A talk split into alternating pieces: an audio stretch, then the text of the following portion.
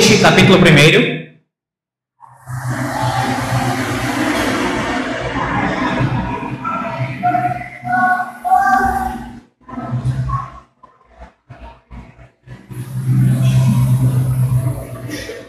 A partir do versículo 6. Farei a, a do versículo 6 até o versículo 22, o último versículo do capítulo. E esse será o texto do sermão dessa noite. Ruth, capítulo 1, do versículo 6 ao versículo 22. Ouça a palavra do nosso Deus essa noite, a palavra da salvação. Assim diz o Senhor. Então se dispôs ela com as suas duas com as suas noras e voltou da terra de Moabe Porquanto nesta ouviu que o Senhor se lembrara do seu povo, dando-lhe pão. Saiu, pois, ela com suas duas noras do lugar onde estivera. E indo elas caminhando de volta para a terra de Judá, disse-lhes Noemi: Ide, voltai cada uma à casa de sua mãe. E o Senhor use convosco de benevolência, como vós usastes com os que morreram e comigo. O Senhor vos dê com vos dê que sejais felizes, cada uma em casa de seu marido. E beijou-as. Elas, porém, choraram em alta voz e lhe disseram: Não, iremos contigo ao teu povo. Porém, Noemi disse: Voltai, minhas filhas, porque iríeis comigo? Tenho eu ainda no ventre filhos, para que vos sejam por maridos? Tornai, filhas minhas, Ide-vos embora, porque sou velha demais para ter marido. Ainda quando eu dissesse tenho esperança, ou ainda que esta noite tivesse marido e houvesse filhos, esperá-los-eis até que viessem a ser grandes? Abster-vos-eis de tomar-lhes marido? Não, filhas minhas, porque por vossa causa a me amarga o ter o Senhor descarregado contra mim a sua mão. Então, de novo choraram em voz alta. Orfa, com um beijo, se despediu de sua sogra. Porém, Ruth se apegou a ela. Disse Noemi: Eis que tua cunhada voltou ao seu povo e aos seus deuses também tu volta após a tua cunhada. Disse, porém, Ruth: Não me enches para que te deixe, me obrigue a não seguir-te, porque aonde quer que fores, irei eu, e onde quer que pousares, ali pousarei eu. O teu povo é o meu povo, o teu Deus é o meu Deus. Onde quer que morreres, morrerei eu e aí serei sepultada. Faça-me o Senhor o que bem lhe aprouver, se outra coisa que não seja a morte me separar de ti. Vendo, pois, Noemi que de todo estava resolvida a acompanhá-la, deixou de insistir com ela. Então, ambas se foram, até que chegaram a Belém. Sucedeu que ao chegarem ali, Toda a cidade se comoveu por causa delas, e as mulheres diziam: Não é esta Noemi? Porém elas lhes diziam: Não me chameis Noemi, chamai-me Mara, porque grande amargura me tem dado o Todo-Poderoso. Ditosa eu parti, porém o Senhor me fez voltar pobre. Por que, pois, me chamareis Noemi? Visto que o Senhor se manifestou contra mim e o Todo-Poderoso me tem afligido.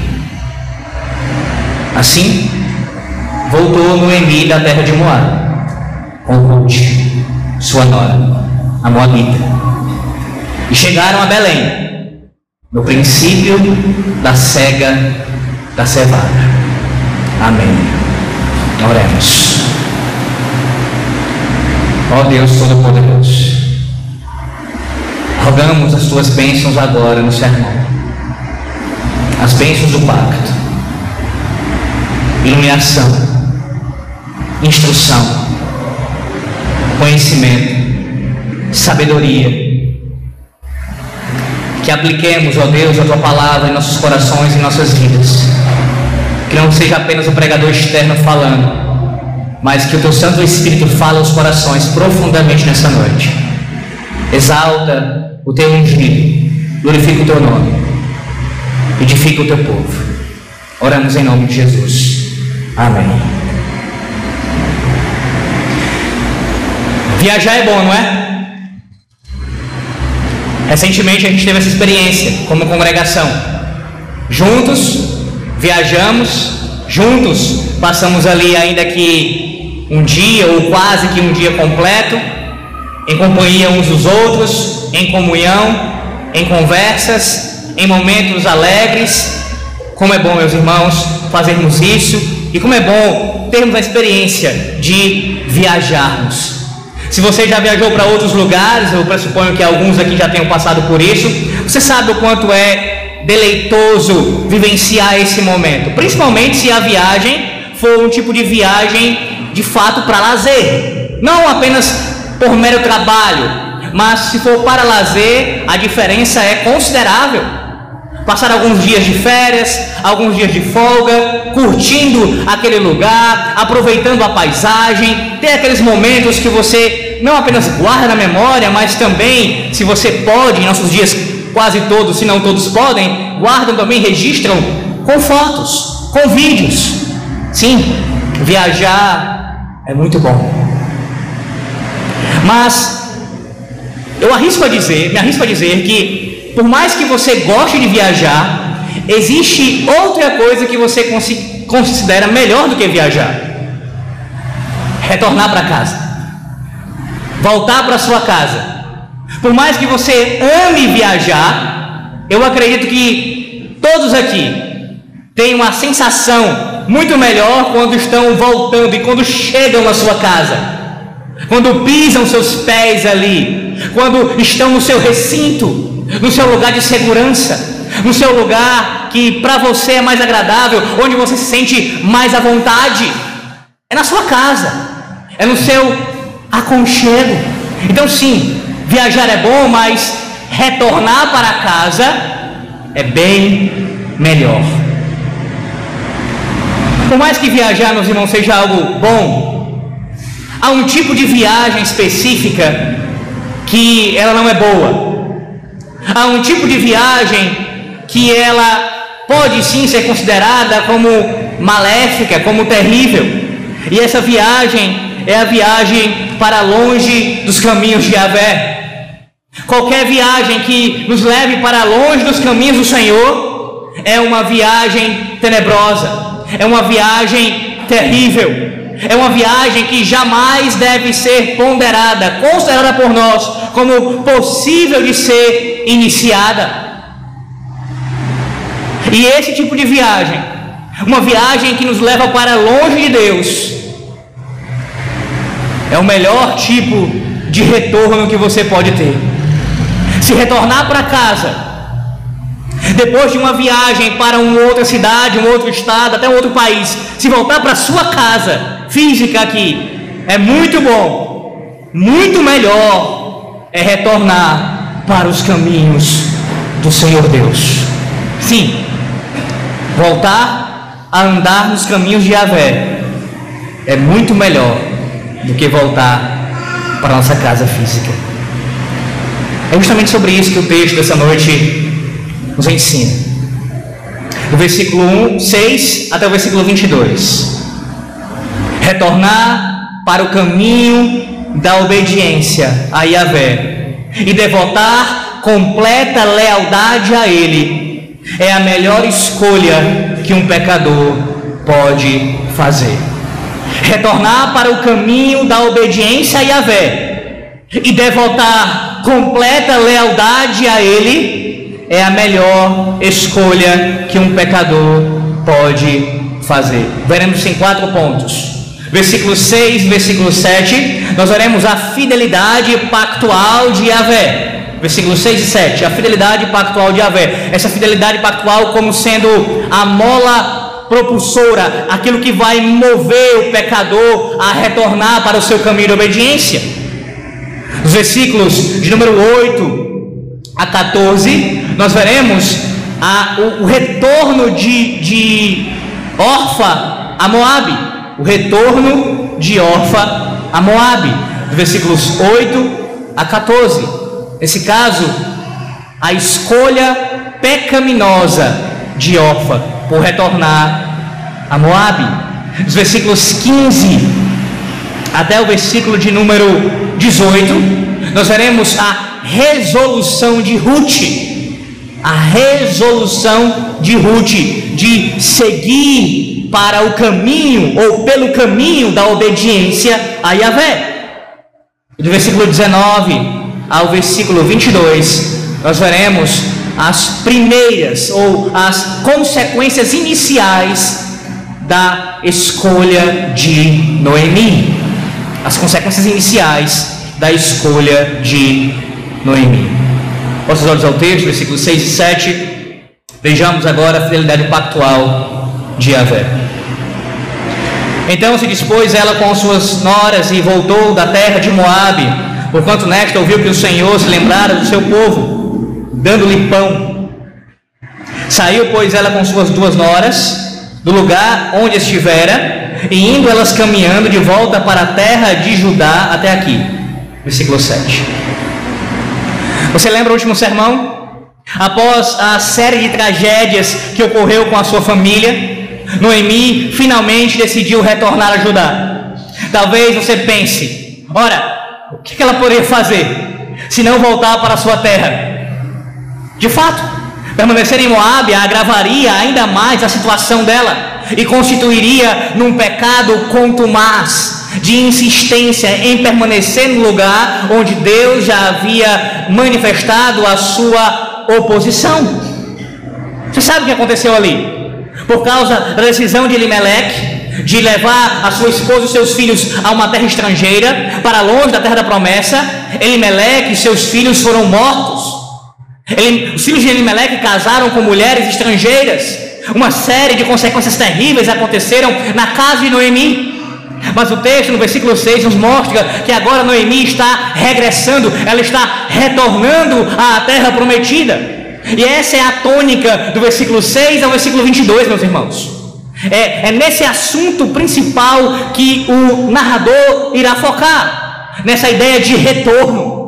A ideia de retorno está presente desde o versículo 6 até o versículo 22. E começa justamente mostrando aqui a fidelidade pactual de Deus como sendo a causa desse retorno. Sim, o texto diz que Noemi ela, ela decide voltar. E o que temos aqui é o inverso que aconteceu no início desse capítulo, onde por causa de uma fome que surgiu em Belém, uma família abandona a terra da promessa e parte para Moabe.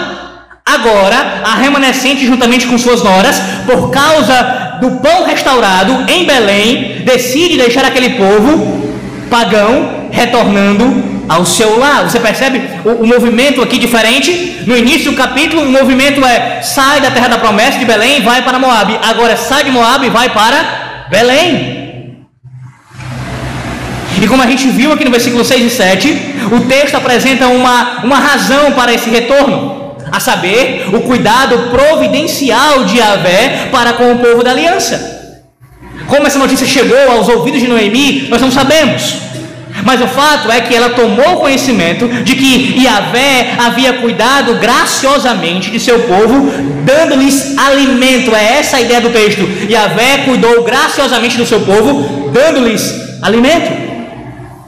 Este, meus irmãos, é um daqueles períodos dos juízes em que o povo arrependia de seus pecados e voltava a buscar ao Senhor. Enquanto isso, Deus respondia perdoando-lhes os seus pecados e derramando as bênçãos pactuais, dentre elas o sustento físico. Você lembra que foi isso que nós vimos no início também do capítulo? Que pelo fato do povo estar em desobediência, Deus havia derramado juízo e estava disciplinando o povo? Pois bem, agora o versículo 6 fala do Senhor restaurando o pão àquele povo. Então, o que está aqui? Qual é a inferência lógica e necessária desse texto?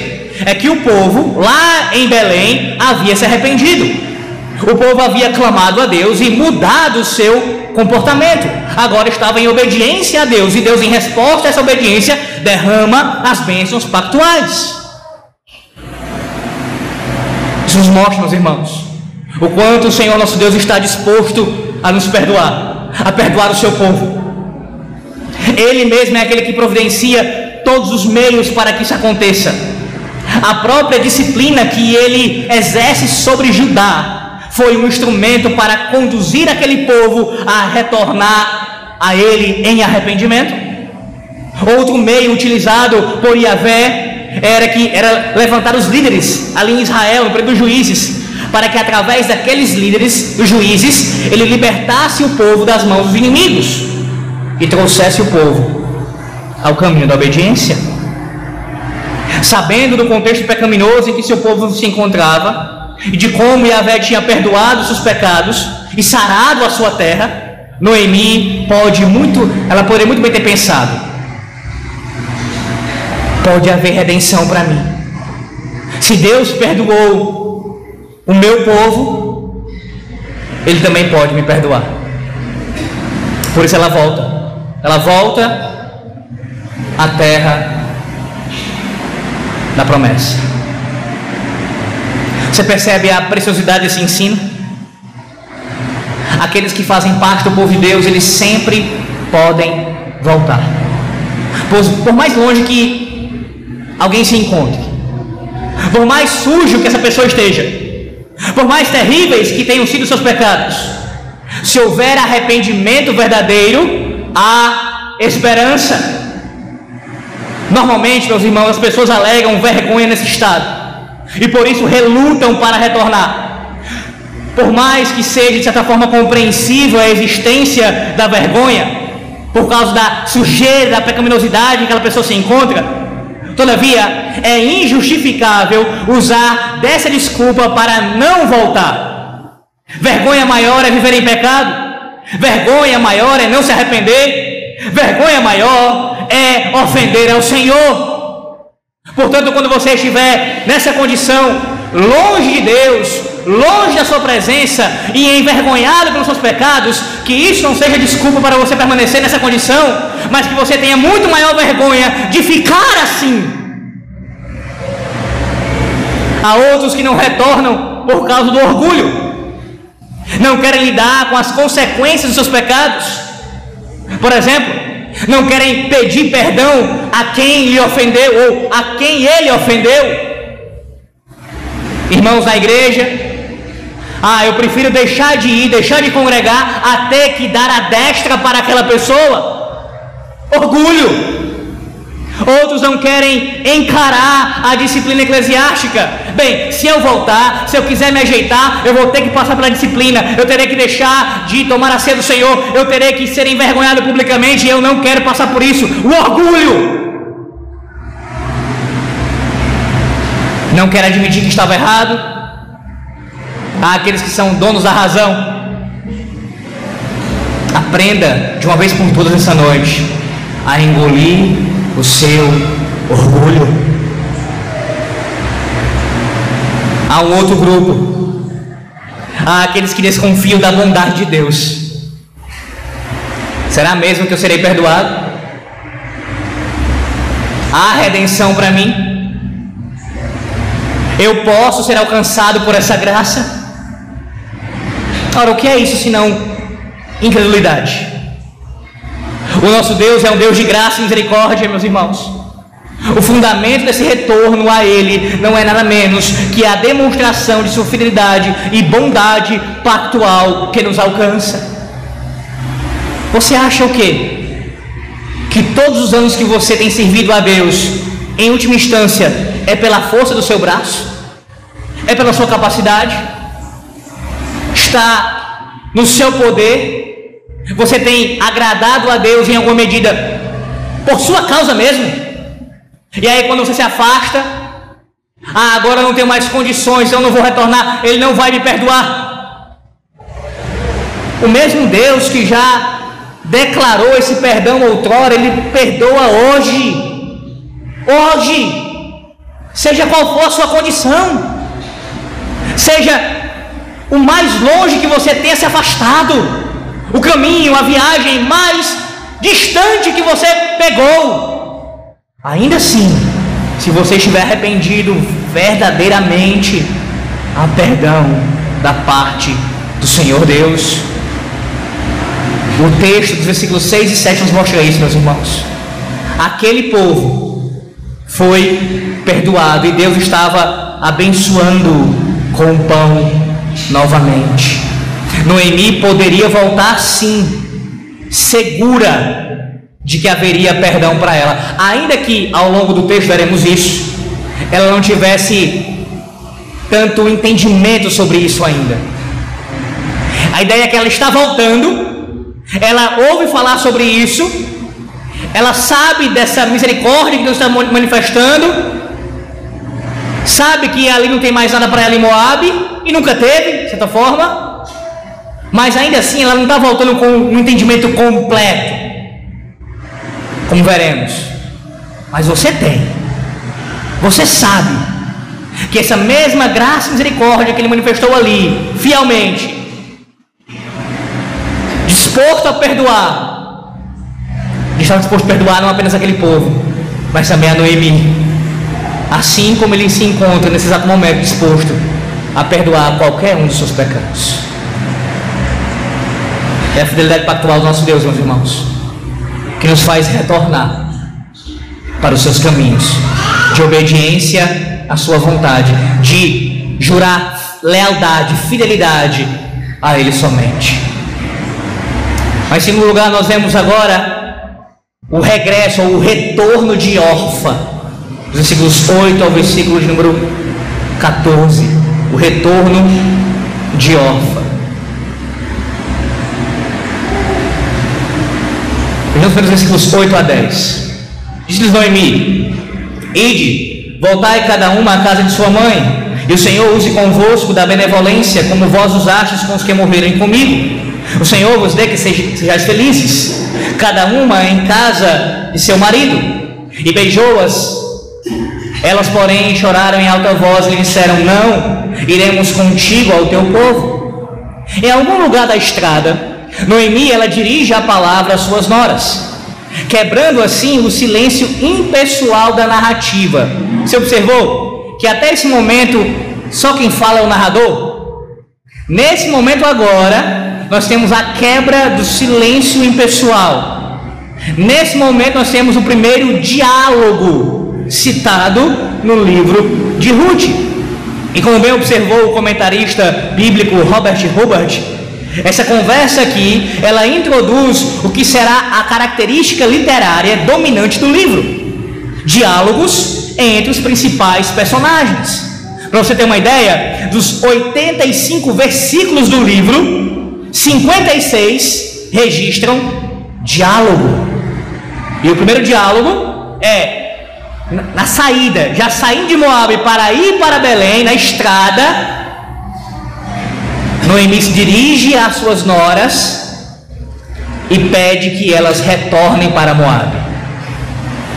Não temos o registro exato do local em que a conversa aconteceu.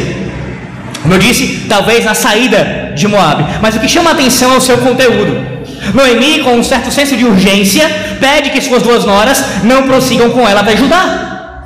E perceba que Noemi faz referência à casa da mãe delas, como sendo esse o destino que elas deveriam seguir. Essa declaração, meus irmãos, ela é um tanto surpreendente, porque o costume bíblico, se você é bem inteirado disso, é de fazer referência à casa do pai. Provavelmente, Noemi cita a mãe delas por causa do contexto matrimonial a que ela se refere. Você vê que ela fala de uma volta para a casa do, da mãe e depois ela fala sobre maridos, ou seja, vocês vão voltar para a mãe de vocês, para a casa delas, e vocês irão depois se casarem. E por que, que citar a mãe nesse contexto é, é mais apropriado? Ora, porque no mundo antigo as mães elas desempenhavam um papel importantíssimo no tocante ao casamento de suas filhas, na preparação do noivado e do próprio casamento, em aconselhamento, em instrução. Então, por isso, Noemi cita as suas mães e diz que elas vão voltar para elas. E aí, sendo orientadas por elas, iriam depois seguir para novos matrimônios. E nessa recomendação, para retornarem, Noemi expressa seu desejo de que Yahvé use de bondade para com elas. assim como elas tinham demonstrado para com os filhos de Noemi. Ou seja, Noemi claramente reconhece o que elas tinham feito pelos seus filhos. Ela está demonstrando aqui gratidão pela vida delas. Vocês usaram de bondade para com os meus filhos. Que Yahvé, que o Senhor da aliança, use de bondade para com vocês também. E a palavra que ela usa aqui, essa palavra bondade no original, meus irmãos, ela é importantíssima. Importantíssima para o contexto do livro de Ruth e importantíssima em todo o Antigo Testamento. É a palavra Hesed. A palavra Hesed, ela significa misericórdia, bondade, amor. Tudo isso, Alex, sim, ela, dependendo do contexto, significará uma dessas palavras, pode ser traduzida por uma dessas palavras, mas a ideia central dela é uma bondade pactual. A ideia é de Deus, quando se refere ao Senhor, em sua bondade pactual, abençoar alguém. E quando se refere ao contexto de uma pessoa com outra, é para se falar do comprometimento, da aliança que essas duas pessoas firmam uma com a outra, em assim serem amorosas, em assim serem bondosas uma para com a outra. Então veja a importância dessa palavra aqui. E Noemi está falando, desejando isso para elas nesse contexto. Perceba o pano de fundo. Voltem para Moabe, voltem para a terra pagã, para a terra estrangeira, e que Deus use da sua bondade pactual para com vocês. Naquela circunstância, segundo o seu entendimento, não havia nada que ela pudesse fazer por suas noras. Sendo assim, a saída é entregá-las ao, aos cuidados do Senhor. Em outras palavras, Noemi está falando assim: eu sou velha, eu sou uma idosa, eu sou viúva, eu não tenho condição financeira, eu não tenho como cuidar de vocês, vocês cuidaram dos meus filhos, mas que agora Deus recompense a vocês e vocês possam ser abençoados por Ele, porque eu mesma não posso fazer nada por vocês. Era esse seu entendimento? Diante dessa situação, o que, que essas mulheres poderiam fazer?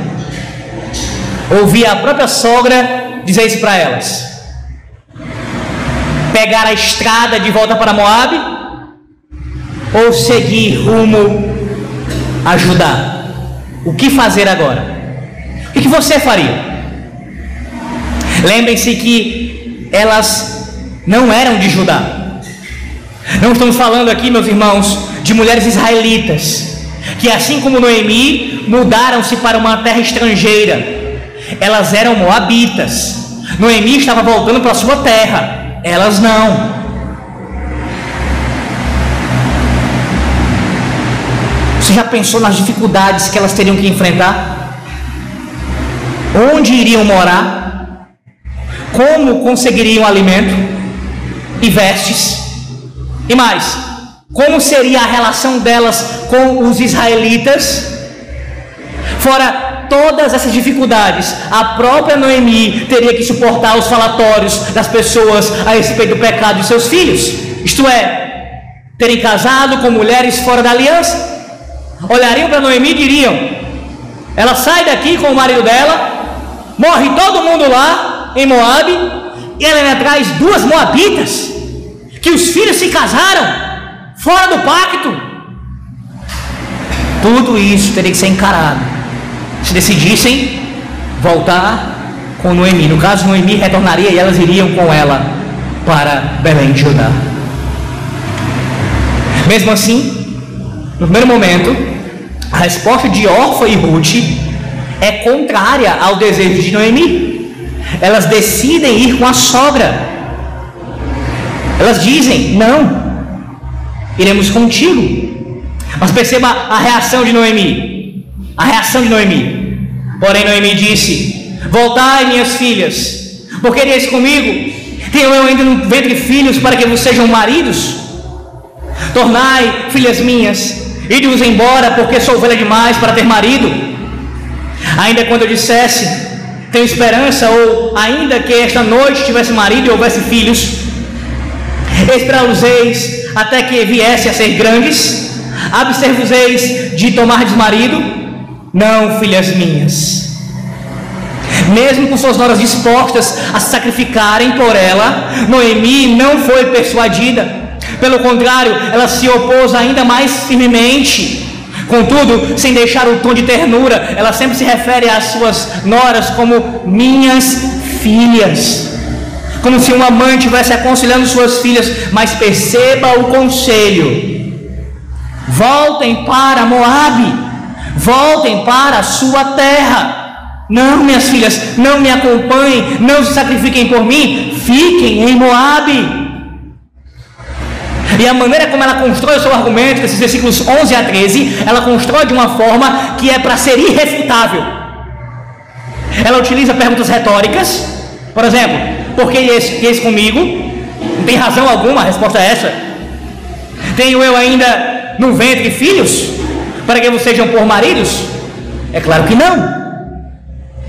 E além de perguntas retóricas, ela cria aqui um caso hipotético ainda quando eu dissesse, tenho esperança, ou ainda que esta noite tivesse marido ou houvesse filhos. Noemi está levantando uma hipótese, algo que era não apenas improvável, mas impossível de acontecer. Se eu tivesse um marido hoje e gerasse filhos hoje, ainda assim seria uma insensatez me seguir. Por quê? Porque se eu tivesse marido hoje e gerasse filhos hoje, vocês ainda teriam que esperá-los por crescerem. E se vocês esperassem que eles crescessem, quem garante que eles casariam com vocês? Essas perguntas Noemi responde enfaticamente: Não, minhas filhas, não. Voltem para Moabe. Em seguida, a sua argumentação ela passa a ser contra Deus. O texto diz, na parte final aqui do versículo 13: Porque por vossa causa a mim me amarga ter o Senhor descarregado contra mim a sua mão. Ela está dizendo outras palavras: realmente, a própria mão de Yahvé atacou-me Perceba que Noemi ela reconhece a ação de Deus na história. Ela não atribui ao acaso, sorte, às falsas divindades pagãs, ao contexto econômico ou qualquer outra coisa. Ela sabe que há um Deus nos céus que governa soberanamente sobre tudo e sobre todos, inclusive sobre sua vida. Então, por mais que essa fala trate-se de uma queixa contra o Senhor, de fato é, é importante salientar esse aspecto, a saber que Noemi entende que, em última instância, tudo o que aconteceu foi conforme a vontade de Yahvé. É esse entendimento que nós precisamos em nossas vidas. Não refiro-me, obviamente, a queixar-se de Deus, e sim ao fato de reconhecermos Sua providência na história e em nossas vidas. Caso contrário, agiremos como secularistas, como aqueles que apenas enxergam o que está diante de seus próprios olhos físicos, não possuem uma visão do transcendente, do espiritual, é assim que você enxerga a realidade? Com seus olhos espirituais? Ou apenas com seus olhos físicos? Olhos carnais? Você olha para os problemas da sua família, no trabalho, na igreja, no país, no mundo como um todo, sob qual perspectiva em última instância? Olhando para tudo isso, vendo a boa mão de Deus, a mão de Yahvé por trás de tudo que acontece. Você olha como alguém secularizado, atribuindo sempre a causa das coisas a qualquer outra coisa e nunca ao Deus que governa a história. Eu espero que sua resposta essa noite seja: Eu vejo a mão de Yahvé por trás de tudo que acontece. Mas note que essa fala de Noemi também tem como propósito afastar suas noras. Essa queixa que ela tem contra o Senhor também serve para querer afastar suas noras. É como se ela estivesse dizendo assim: nesse caso, seria melhor vocês se afastarem de mim, pois mais coisas ainda podem acontecer comigo. A mão de Yahvé está contra mim. Quem estiver comigo, vocês já viram o que aconteceu. Se afastem de mim. Se afastem de mim. Eis o argumento final para fazê-las retornar a Moab. Quem é que gostaria de ter a mão do Todo-Poderoso contra si? O texto diz que Orfa foi convencida. Versículo 14. Então de novo choraram em alta voz, em voz alta. Orfa com um beijo se despediu da sua sogra. Primeiro momento, a sogra beija suas noras e tenta se despedir delas. Agora, uma de suas noras beija sua sogra. Essa relação aqui maternal mesmo. De, nesse caso filial, da parte da filha, da nora como filha para sua mãe, sua sogra. Respeitosamente. E ela atende ao que Noemi disse. É convencida pelos argumentos de Noemi. Para Orfa, os argumentos de Noemi foram irrefutáveis. Na concepção de Noemi, e talvez até de alguns aqui nessa noite, Orfa fez a escolha sensata. Mesmo amando sua sogra, e no primeiro momento ter manifestado o interesse de acompanhá-la, de sacrificar por amor a ela, Orfa reflete acerca da sua decisão, ela pensa bem, pondera os argumentos de Noemi e, demonstra ter sido convencida por eles. Orfa fez a escolha com a mesma base que Noemi fez lá atrás. Você lembra? Versículos iniciais do capítulo 1. Elimeleque vem com a sua mulher Noemi e com os seus filhos para Moabe. Com que base? Os campos de Moabe são mais verdes. Eles parecem mais verdes do que de Judá. A sua lógica parecia fazer todo sentido. Moabe é a minha terra. Nela estão os meus parentes a prosperidade, tenho plenas condições de conseguir um marido. Sim, Noemi está certa. Posso ser feliz em Moabe. Você consegue entender o que está acontecendo aqui?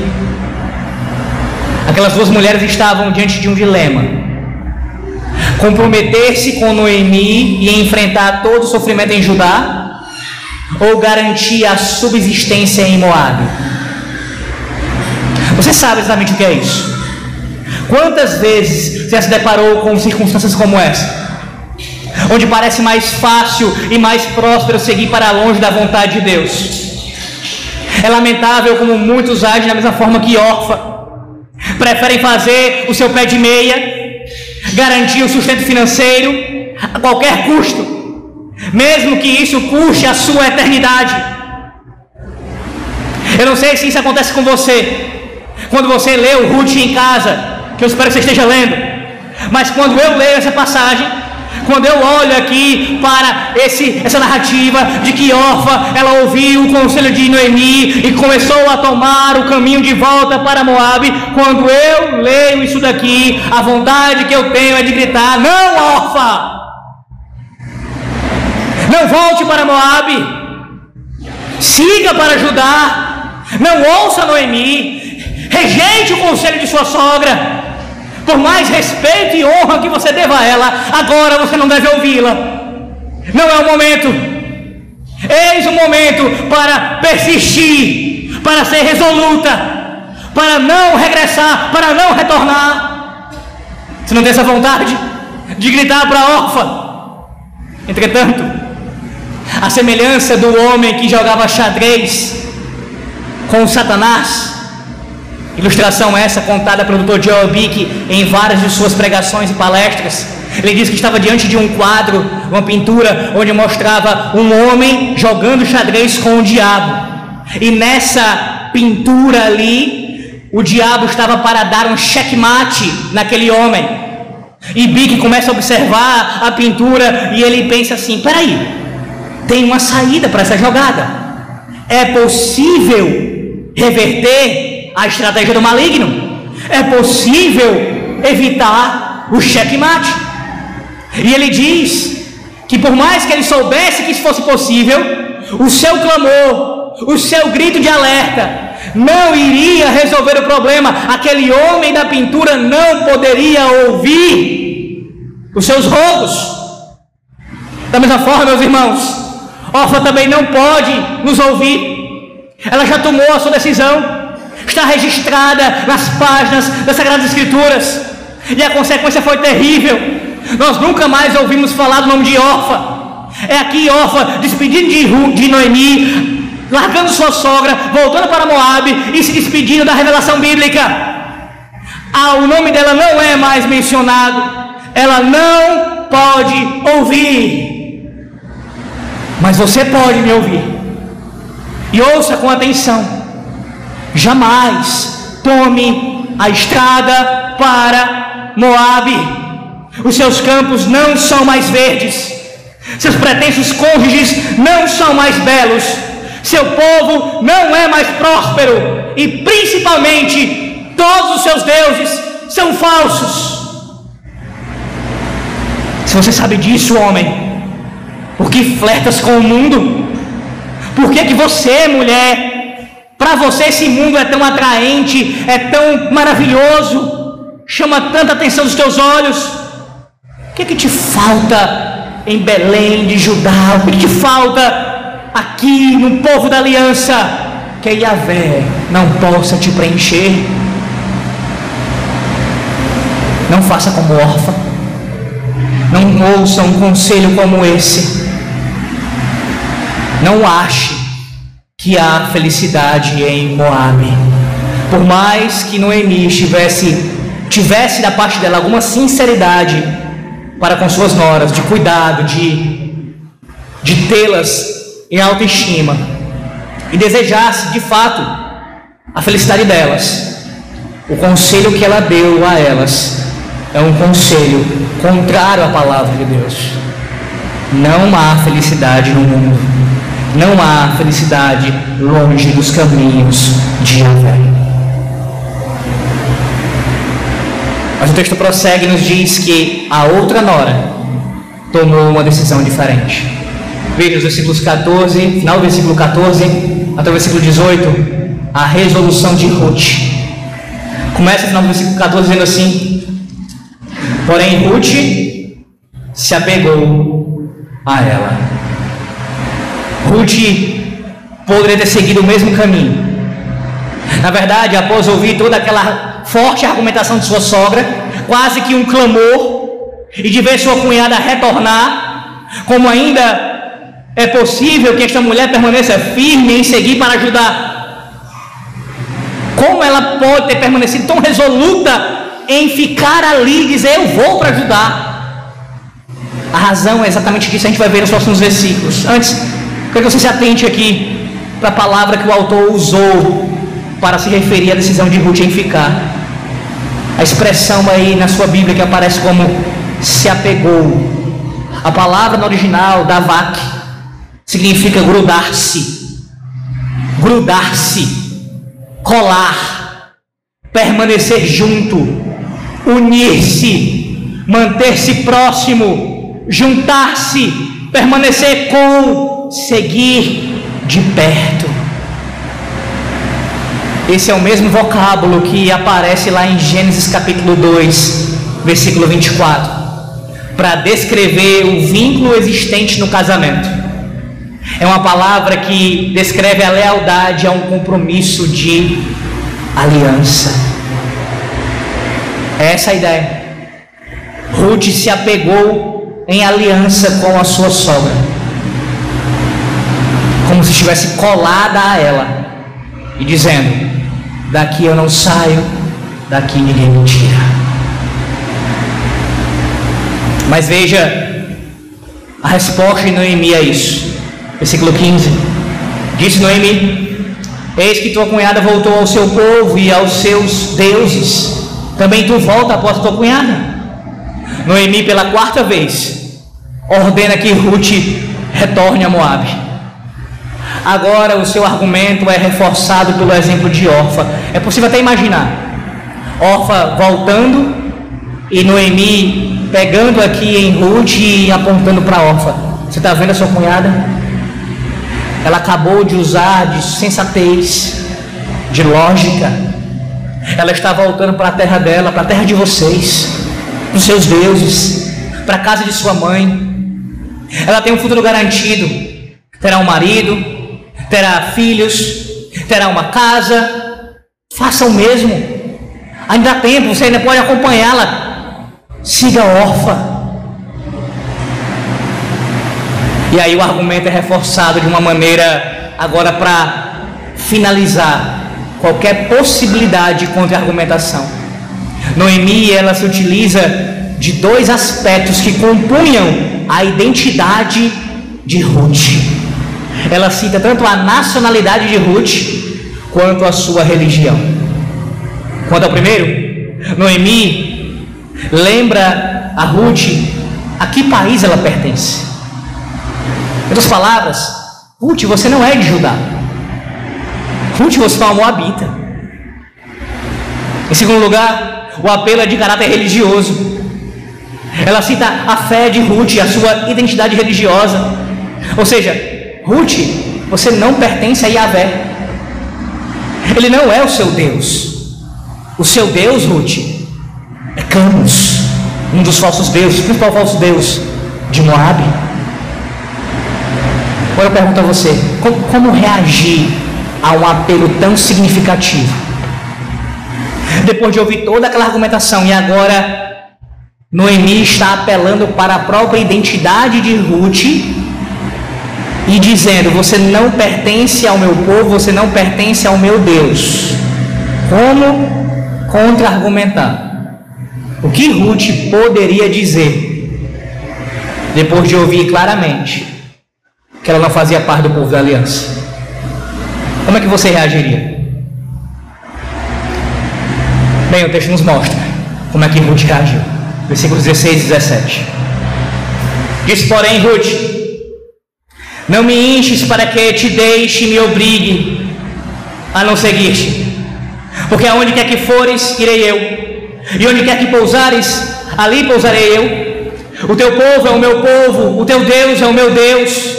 Onde quer que morreres, morrerei eu, e aí serei sepultada. Faça-me o Senhor o que bem lhe aprouver se outra coisa que não seja a morte me separar de ti. A primeira coisa que eu quero que você compreenda aqui é a natureza desse texto. Sim, meus irmãos, estamos diante de um juramento. Um juramento. Se você lembra do sermão pregado nessa congregação, em Mateus capítulo 5, do versículo 33 a 37, você sabe que o juramento e os votos, eles não são proibidos pela palavra de Deus. Na verdade, o ensino do Senhor Jesus Cristo enfatiza a importância desses atos solenes. Se você não lembra do sermão, eu peço que você escute no Spotify ou no YouTube. Está lá registrado. O Senhor ensina em Mateus 5, 33 a 37 que juramentos e votos são legítimos. Há amparo bíblico em toda a palavra de Deus para isso. Nesse momento, o que Ruth está fazendo é exatamente isso: um ato solene de juramento.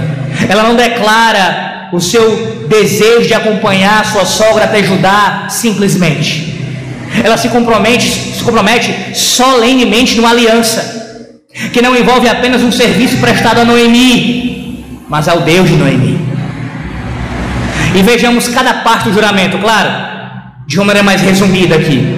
As partes aqui desse juramento.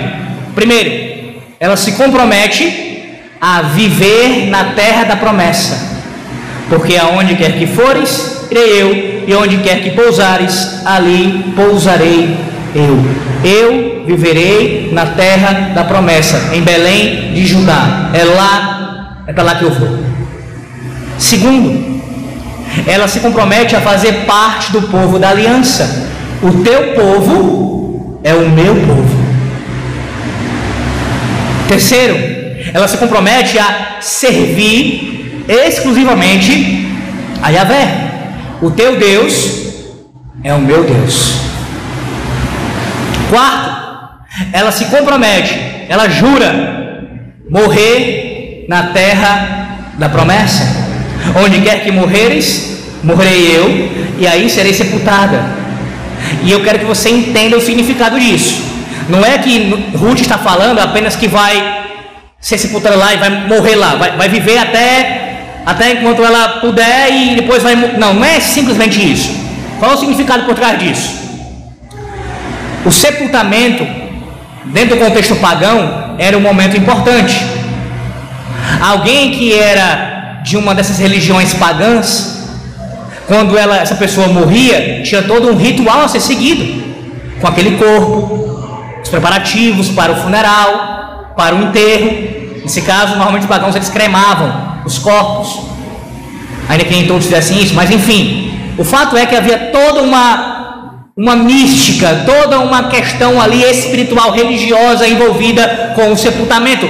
Ruth está renegando isso, sabendo que indo para ajudar, ela pode esquecer qualquer tipo de sepultamento digno, considerado assim pela sua família, pelos seus concidadãos moabitas. As palavras ela está renunciando esse sepultamento e dizendo: Eu serei sepultada na tua terra com o teu povo, porque lá será a minha terra, lá é o meu povo. Além disso, esse compromisso de morte, está dizendo o seguinte: Eu estou indo para Belém, Noemi, não é para uma estadia passageira.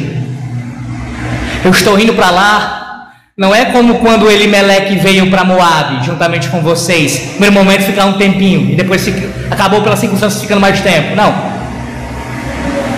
Se você morrer, eu não volto a Moab. Eu vou morrer lá. Não que ela vai se suicidar quando Noemi morresse primeiro do que ela. Se assim acontecesse, seria natural.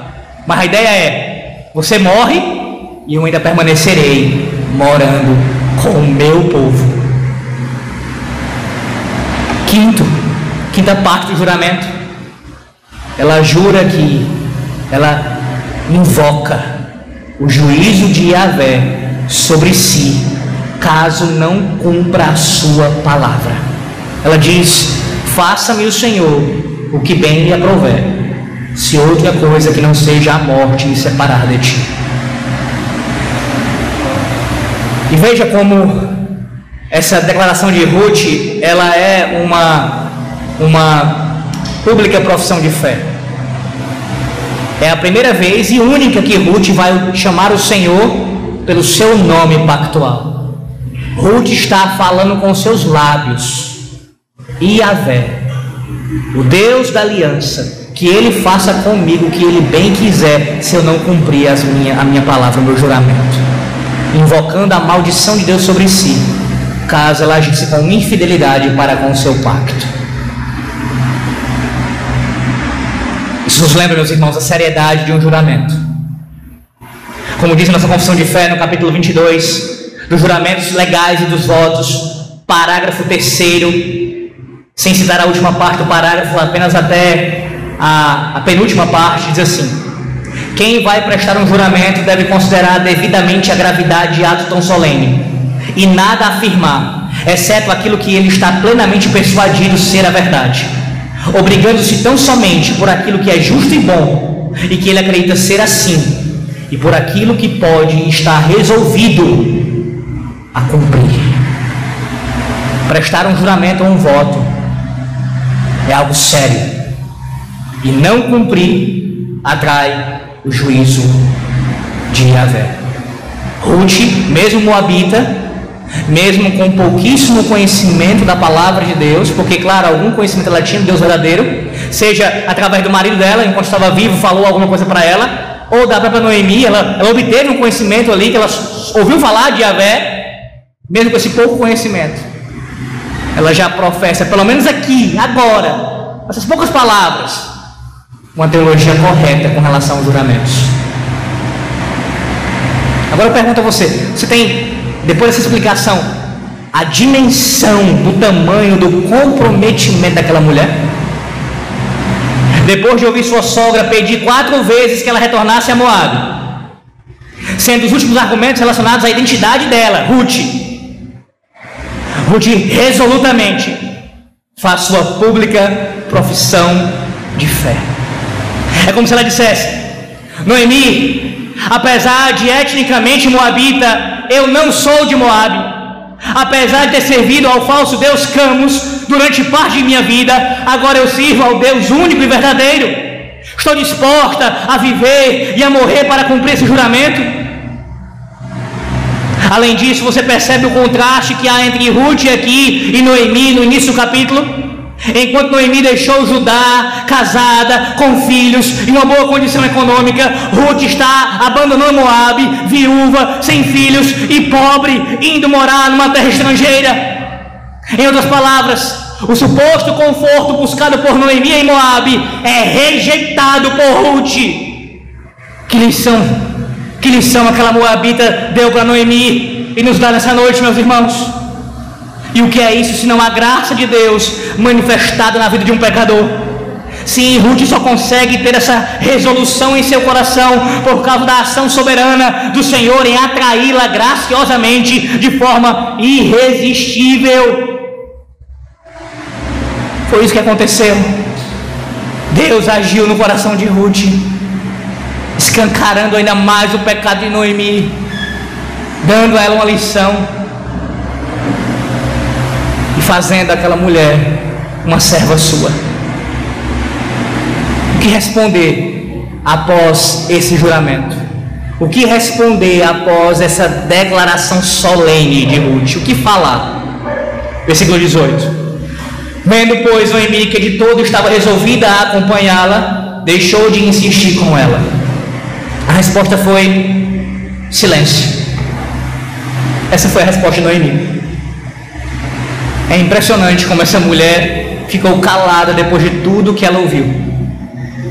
Sim, por um lado pode ter sido positivo, porque ela finalmente calou a boca e parou de argumentar para ela voltar para Moab. Nesse sentido, sentido é bom, é positivo. Mas por outro lado, é lamentável que não haja aqui uma celebração, que não haja um brado de glória a Deus pela vida de Ruth, pela sua decisão, por sua escolha. Noemi, sem mais argumentos, simplesmente desiste. Desiste de contra-argumentar e se cala. Porque de fato, os argumentos de Ruth, esses sim, firmados na vontade de Deus, foram irrefutáveis. Mas o que foi que fez, de fato, ela, ela desistir? Atente para a palavra que é usada no versículo 18 com relação a Ruth. Resolvida. Resolvida. Vem do vocábulo hebraico amatz. Aqui a palavra aparece com o significado no original de fortalecer-se. Fortalecer-se. A ideia é que Ruth ela estava se fortalecendo física e mentalmente contra as investidas de Noemi. Por isso ela permaneceu firme no seu propósito de seguir para Belém. Enquanto Noemi bombardeava ela com argumentos e mais argumentos e mais argumentos, ela estava se fortalecendo no Senhor, firmemente, resoluta ali, resolvida a seguir para Belém. Esta é a resolução de Ruth, meus irmãos. E talvez você tenha ficado impressionado. E agora mesmo esteja ponderando aí na sua casa, no seu banco, acerca do que Ruth precisou renunciar e o que Avé lhe fez ali enfrentar. Não apenas aquele contexto, mas ela teria que enfrentar na terra de Avé. Mas eu te pergunto: é essa resolução que tem sido vista em sua vida? No seu casamento, por exemplo. Esse texto ele comumente é usado nas, na solenização de casamento. Você já deve ter participado de algum casamento, talvez, em que é, os noivos ali usaram o texto de Ruth para fazerem seus votos. O impressionante é que o texto está falando de uma de uma nora se comprometendo com a sua sogra. E mais do que isso, com o Deus dela. Claro, a palavra ali usada no contexto se refere sim à ideia lá do casamento em Gênesis 2, 24, como eu já citei.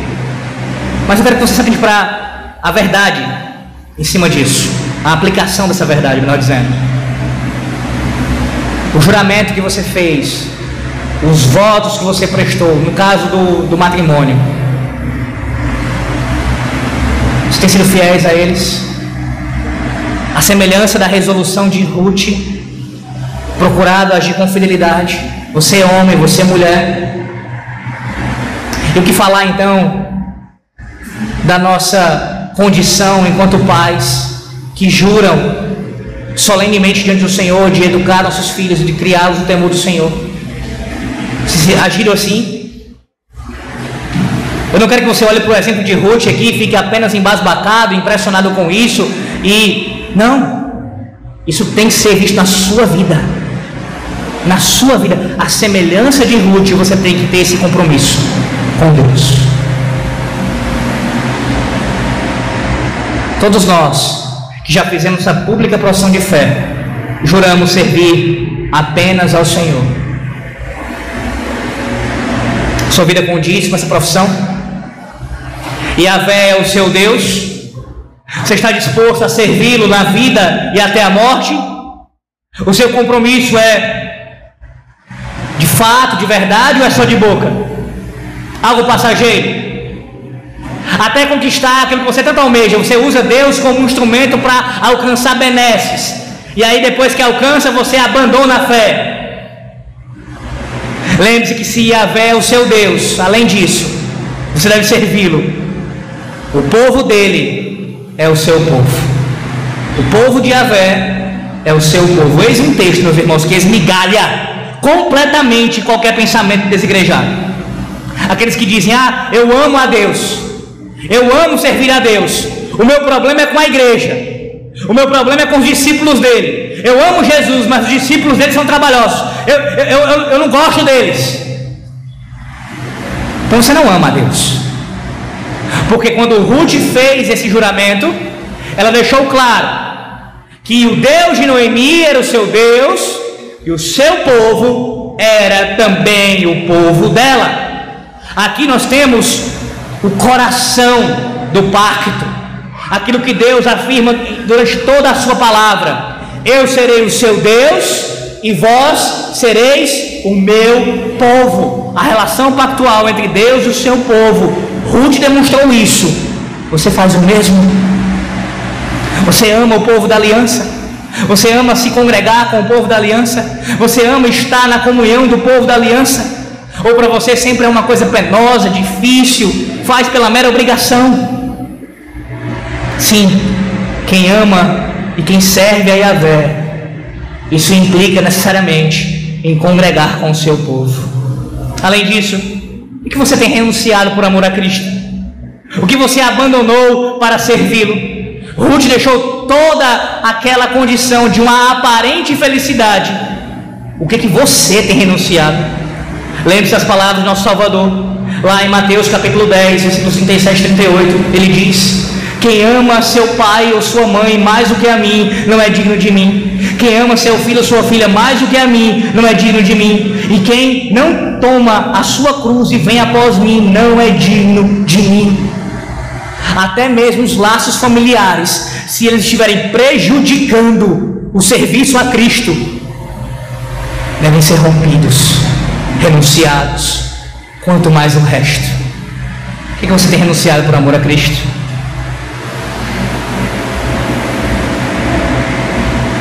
O fato é que a semelhança, a nossa, a nossa resolução de servir exclusivamente a Yahvé, congregar com o seu povo, viver para a sua glória, jurar jamais retornar ao mundo, tudo isso apenas pode, ter sido, pode ser feito por causa da bondade pactual do nosso Deus. A semelhança de Ruth, a gente só pode cumprir isso, o juramento que fazemos, se for pela bondade pactual do nosso Deus. Se não fosse o Senhor a nos chamar, se não fosse o Senhor a nos sustentar, se não fosse o Senhor a guardar as nossas almas, há muito já teríamos sucumbido. Louvado seja Deus, que nos mantém resolutos e firmes na fé em Cristo. Sim, a sua resolução de servir ao Senhor, de abandonar todos os prazeres do mundo, só se mantém de pé a semelhança de Ruth, porque Deus mesmo te sustenta. A Ele seja glória por isso. A tua resolução está firmada em Cristo. Em quarto e último lugar, nós vemos as consequências agora iniciais da escolha de Ruth. Eu não lerei o texto inteiro, devido ao nosso horário já aqui. Vou fazendo a leitura ao longo da, da explicação. Quero que você observe que Noemi ela aceitou a companhia de Ruth, mas não de bom grado. Isso é visto tanto no silêncio anterior, ela silencia, como vimos, quanto agora, na maneira que ela expressa para falar a sua situação. Ela diz nos versículos aí iniciais, versículo 19, veja. Não, depois, já respondendo as mulheres, perdão. Ela diz assim: ó, parti ditosa, voltei pobre. A ideia de pobreza aqui, ela está dizendo que voltou vazia. Absolutamente nada. Eu voltei sem nada. Nada. Ou seja, para Noemi e Ruth é menos do que nada. Ademais, as próprias mulheres de Belém aparentam um certo desprezo por Ruth, pois comentam acerca de Noemi e omitem-na. Isso é visto na construção que o narrador faz da passagem. O texto diz que ambas se foram para Belém, chegaram a Belém, veja o plural sendo usado, por causa delas. Contudo, na hora de comentar a respeito, as mulheres destacam apenas uma pessoa, somente uma pessoa. Em outras palavras, todos puderam ver que havia duas pessoas ali, mas deixaram, deixaram cuidadosamente de lado aquela incômoda mulher que estava com Noemi. Ruth é desprezada por sua sogra e também pelos habitantes de Israel, de Judá. Agora observe a recusa de Noemi em ser chamada pelo seu nome. O nome de Noemi, como nós já vimos, é agradável. E sua preferência em seguida por Mara. Eu não quero ser chamada de agradável. Me chame de Mara. Isto é, amarga. Eu não posso ser chamada de de agradável, eu sou agora amarga. E esse nome, se você conhece a história da revelação, ele tem uma história.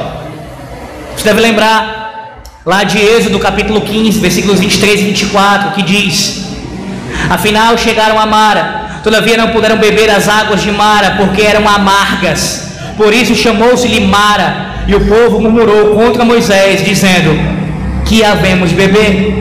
Sim, ali em Mara, no deserto, o povo murmurou contra o Senhor por não ter os seus desejos atendidos.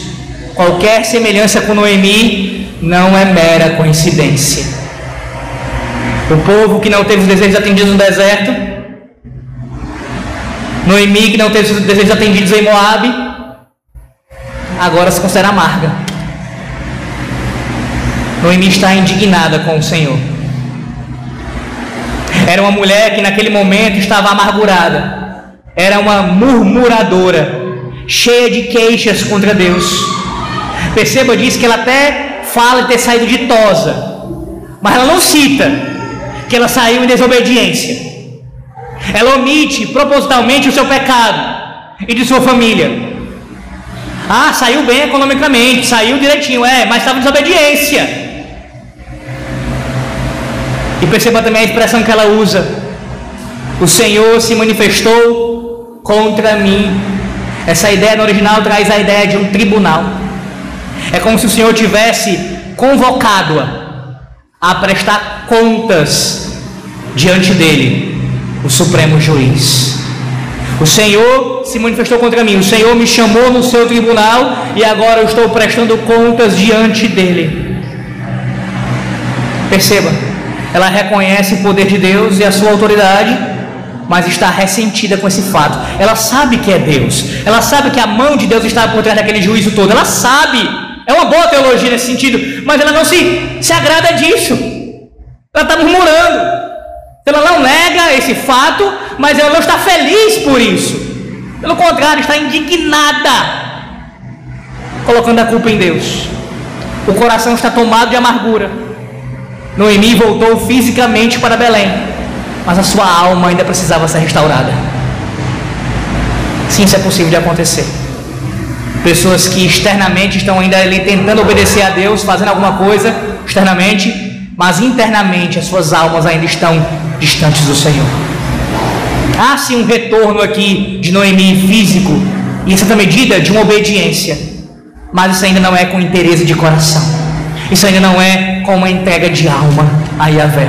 Pelo contrário, é voltando, reconhecendo, mas ainda ressentida pela sua mão ter pesado sobre ela e sua casa. Não é assim que você se sente diante das adversidades da vida? Muitas vezes, ressentido com Deus, você não nega que Deus está por trás da situação, você não nega a sua soberania, você não nega a sua providência, mas você se chateia com ela. Ah, Deus não fez o que eu queria. Ele não me deu aquilo que eu tanto pedi. Ele não fez a minha vontade. Ele não atendeu ao meu clamor. Deus é o culpado. Agora a pergunta que eu faço a você: o que, que você pediu estava de acordo com a vontade de Deus? que você tanto orou, que você tanto insistiu, você tanto clamou a Ele, estava de acordo com a sua vontade. Porque claramente Noemi está se queixando de algo ilegítimo. Não era da vontade de Deus que ela saísse de Judá e fosse para Moabe. De que se queixa né, Noemi? Do que se queixa você?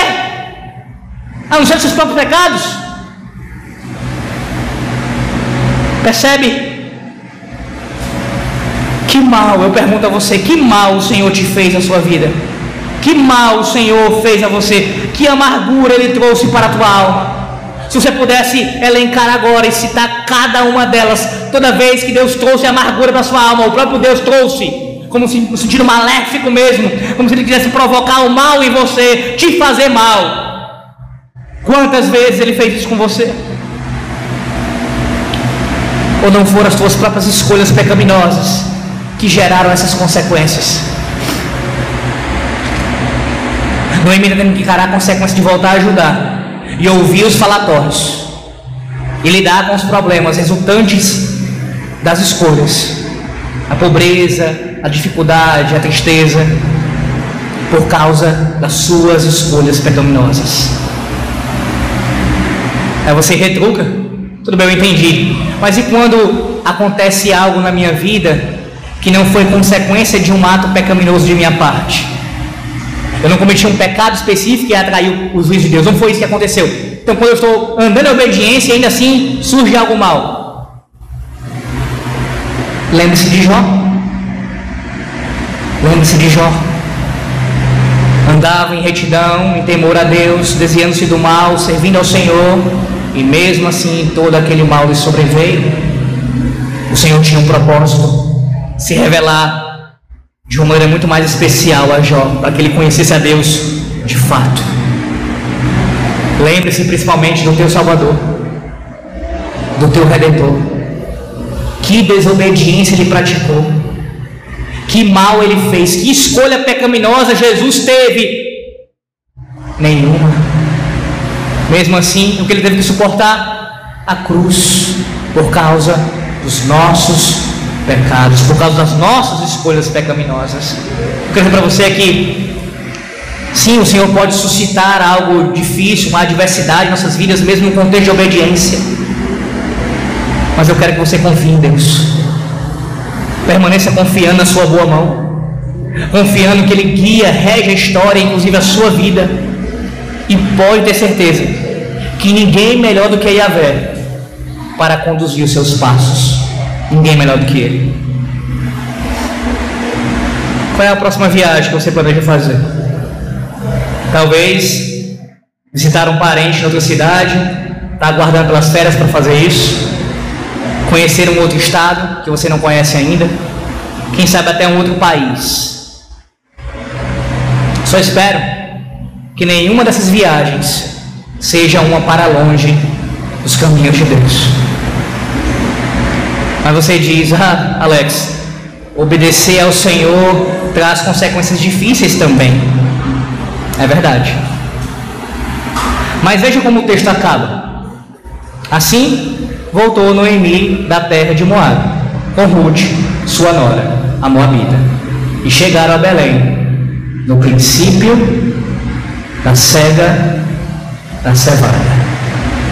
A promessa de colheita chegando. Submeter-se à vontade do Senhor é garantia de plena felicidade em Sua presença. Sim, traz adversidades, mas as consequências em termos positivos são muito mais abundantes. O texto termina com esse ar de esperança mesmo, como veremos nos próximos sermões. A colheita chegando. E essa colheita só pode ser tida na presença de Deus.